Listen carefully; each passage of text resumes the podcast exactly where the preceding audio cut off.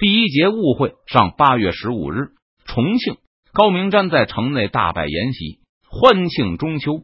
从前天开始，告急的报告就如雪片般送入重庆城。很快，全城的官兵就知道中线战役已经结束。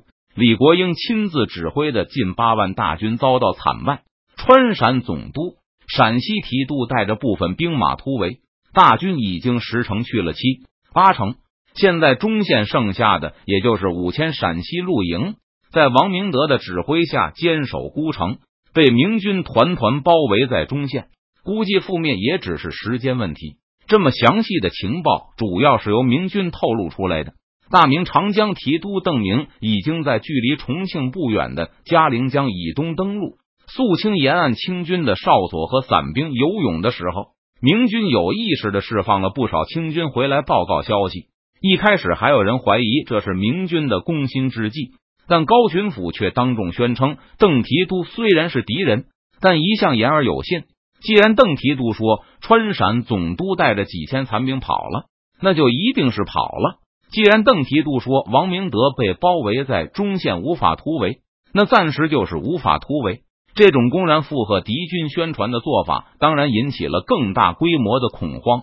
重庆城现在甲兵所剩无几，除了王新成副将带回来的六百披甲外，还有些壮丁和少量甘陕露营的新兵和山西兵。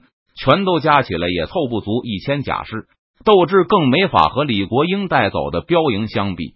依靠这一千甲兵想守住重庆，几乎是痴心妄想。本来三千汉八旗还能指望，但月初孙思克返回嘉陵江后，见没有水师可供他渡江，二话不说就拔营北上，向着保宁方向窜去了。孙思克派人隔江喊话，说他是去接应赵良栋和陕西陆营兵和一处。将打一方去了，但明眼人都知道，当时孙将军是唯恐邓明尾追而来，不赶紧跑路，就被堵在岸边跑不掉了。向高明瞻喊话，与其说是通报知会，还不如说是推卸责任。因此，重庆城里一片惊慌，好多人都琢磨着也要逃离这座空城。但高巡抚在此时表现出了过人的勇气，大模大样的坐在衙门里。还敞开大门，让大家都看清他确实没逃。而被高明瞻任命为重庆四壁提督的王新成副将也异常的沉着冷静。这两天带着亲兵巡查城防时，神色十分轻松，和城防官兵有说有笑的。见到四川巡抚和城防提督的这种表现，重庆城内的几千人也不再害怕。大家私下里议论纷纷，都觉得高巡抚定然有退敌的妙策。既然重庆的正副手都胸有成竹，其余的人也镇定下来，决心老老实实的按照王副将的交代去布置城防。不过，王副将的表现实在是有些太不在乎了。他既不在城外布置梅花桩，也不组织人手加深壕沟。虽然重庆人手不足，但所谓临阵磨枪，不快也光，总比什么都不做强吧。但王副将就是啥都没干。今天中秋节，早早就带着亲兵去衙门里和高巡抚过节了。他手下的六百兵士是眼下重庆最强大的武力和最后的指望。但午后也开始兴高采烈的杀猪宰羊，准备欢度佳节，好似在中线吃了大败仗的是邓明，而不是李国英一般。一年最好的时候就是现在了，为什么总有些人悲秋？这秋天有什么可悲的呢？高明瞻喝得面红耳热，对王新成大发感慨：“兄弟，我喜欢的就是秋天啊！”正是巡抚大人高见，末将也是一样啊。王新成喝的也不比高明瞻少，面前的桌子上摆着新鲜的菜蔬，肥大的鱼虾。每年中秋的时候，这鱼虾都肥了，新稻也下来了，菜蔬更是应有尽有，就连女人用的花都品种繁多，正是极尽快活的时候啊。高明瞻哈哈大笑，又举起酒杯，朝着王新成、王将军请巡抚大人请。两人有说有笑的，一边赏月，一边痛饮到夜半。眼看再也没有酒量了，高明瞻终于谈起正事。现在周围没有旁人，高明瞻放心大胆的说道：“总督大人的十万大军几乎全军覆灭，赵将军的援兵又迟迟不到，这个重庆就算守不住，也不是你我的责任。”只不过我们还是要坚守几天，不然朝廷那边不好看。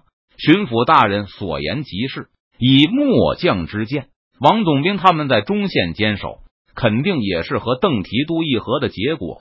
多半是他们把五甲兵都卖给了邓提督，然后自己落一个平安。末将敢断言，等过上十天半个月，王总兵他们就该突围了。到时候不但毫发无伤的出来，论起来还是有功的。王新成认为，重庆也应该坚守个十天半个月再放弃，此番大败，论起来也有总督大人扛着。我们坚守孤城，直到弹尽粮绝，最后不得已才突围，怎么也不会有事的。嗯，只是不知道邓提督肯给我们几天的时间。高明瞻沉吟着说道：“这重庆一座城，怎么也能抵得上几千头牛了吧？何况我们的仓库里还有不少农具，都是崭新的。总督大人本来想搞军屯，后来打消了这个主意。这些农具都没有用过呢。仓库里除了农具，还有生铁、粮食、布匹。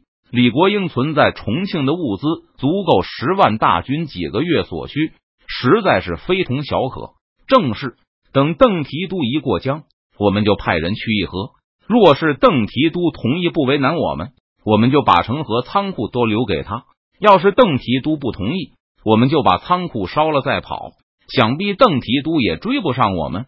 除了物资以外，重庆城里还有不少军官眷属。高明瞻和王新成也打算视情况，把这些有价值的人质卖给邓明，或是带着一起突围，以获得人情。不过，邓明并没有像高明瞻想象的那样，很快就渡过嘉陵江。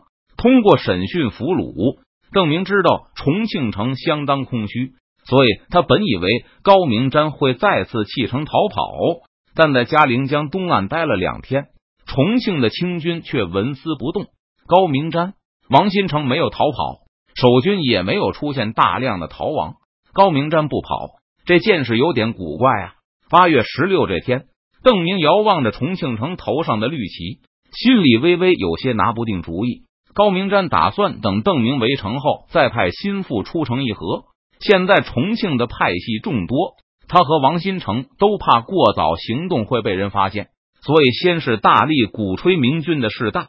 等到明军开到城下，人心惶惶的时候，他再让使者打着求援的旗号出城，绕个圈去找邓明。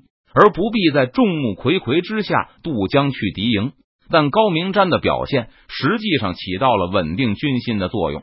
被蒙在鼓里的重庆守军也因此没有大批逃亡。要是一下子都逃光了，导致高明瞻无法坚守一段时间，也不符合四川巡抚的利益。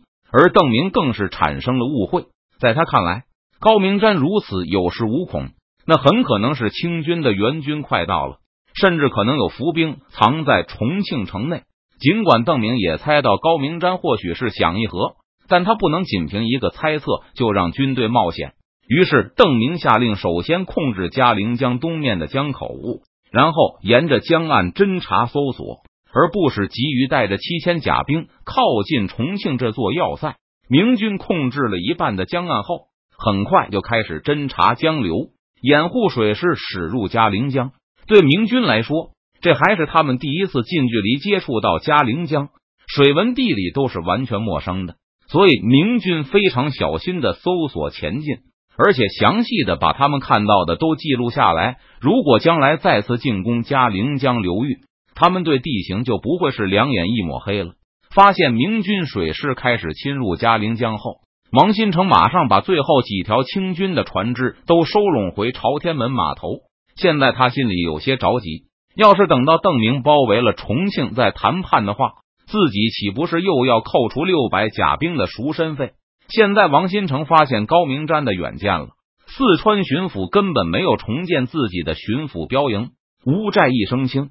无论是直接谈判，还是明军包围了重庆之后再谈判，高明瞻都没有什么负担。虽然俘虏都说没有见到过什么军屯，但邓明依旧不太相信。他觉得李国英不可能让重庆的府兵吃闲饭，就继续沿着嘉陵江向上游搜索。这既是寻找李国英的庄稼，也是为了熟悉记录地理，更是为了排除伏兵的威胁。在小心翼翼、水陆并进的时候，邓明派人回去催促后军赶快前来重庆支援，以免被可能存在的敌军伏兵打个措手不及。邓明的行动让王新成急得不行，他急忙禀告高明瞻，然后把他手下的部队派出城，沿着另一岸和明军齐头并进。王新成打定了主意，这次他一定不会再为手下付一笔赎身费。他才刚刚付过一次，要是这么快就再支付一次，那未免也太不公平了。王新成的举动让重庆又发生了一阵波动，那些军属更是心里七上八下的。唯恐这是高巡抚抛弃大家逃跑的前奏，因此在王新成部队出城后，前往衙门打探消息的人更多了。幸好高明瞻依旧大模大样的坐在衙门里，而决心奋一杯羹的王新成也没有跟着部队一起走，同样是待在重庆城内。